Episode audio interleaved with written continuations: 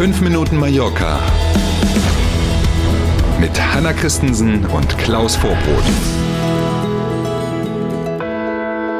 So, jetzt dürfte nun spätestens nach Weihnachten für alle wieder sowas wie Normalität zurückkehren. Montag, der 9. Januar. Auf geht's in diese neue Woche. Für uns, schönen guten Morgen, die erste Sendung im dritten Jahr. Ah, richtig. Am 6. Januar vor zwei Jahren haben wir die erste Sendung veröffentlicht. Also heute ist äh, Jahr Nummer drei, Sendung Nummer eins. Wunderbar. Die erste Sendung damals, Sie erinnern sich noch in Schwarz-Weiß, ne? aber das ist ja eine andere Geschichte. Acht Millimeter. Mallorca ist in diesem Jahr das Reiseziel Nummer eins im Luxussegment im Mittelmeerraum. Mit stolz geschwellter Brust hat der neue Tourismusbeauftragte der Insel das in einem Gespräch mit der spanischsprachigen Zeitung Ultima Hora erwähnt.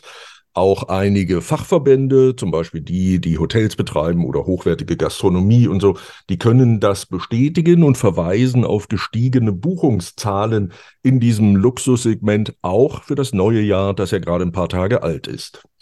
Für diese besonders zahlungskräftigen und anspruchsvollen Gäste hat die Insel ja inzwischen auch eine Menge zu bieten. Hm, wir haben ja schon öfter über die vielen Boutique-Hotels gesprochen. Es gibt schon länger ja wirklich namhafte Fünf-Sterne-Häuser über die Insel verteilt natürlich auch elf Michelin-Sterne-Restaurants auf den Balearen, Top-Golfplätze, Tennisplätze und nicht zuletzt auch die im Sommer ja dann wiederkommende Direktverbindung zwischen Palma und New York, die zusätzlich natürlich auch noch Dollar und zahlungskräftige US-Gäste hier auf die Balearen bringt. Also da ist ordentlich noch Potenzial.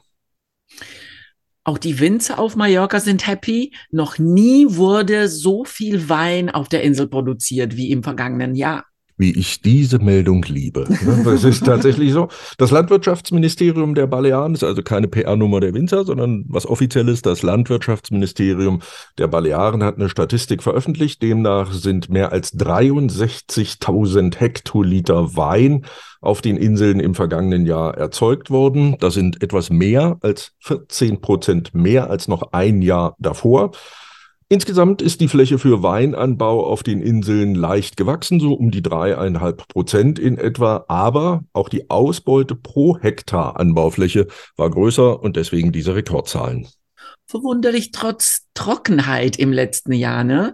Was sagen die Winzer zum Klimawandel? Wie wirkt sich das auf den Weinanbau aus? Die berühmte Medaille mit den zwei Seiten, könnte man sagen. Auf der einen Seite hast du völlig recht, die Trockenheit ein Riesenthema. Es musste also ordentlich künstlich bewässert werden, treibt die Kosten in die Höhe, macht den Aufwand größer und so.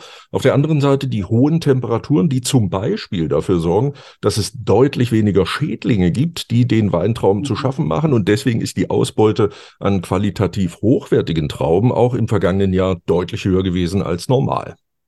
Und eine Sportnachricht heute. Beide Profifußballteams haben das neue Jahr mit Siegen begonnen. Da macht sich gute Laune breit bei den Fußballfans, egal für welchen Club man ist hier auf Mallorca.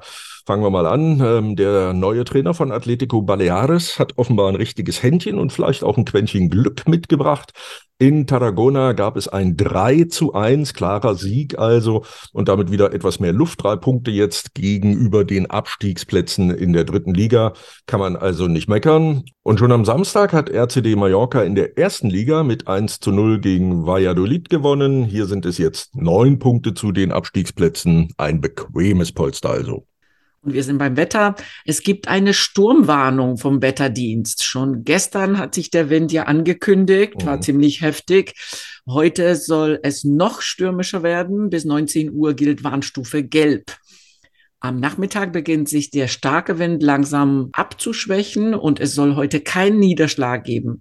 Die Temperaturen erreichen zum Wochenbeginn 16 bis 18 Grad. In der Nacht wird es dann wieder empfindlich kalt, teilweise nur 4 Grad. So, da kann also aus meiner Tragetasche heute ganz schnell ein Windbeutel werden. Ne? Schön aufpassen.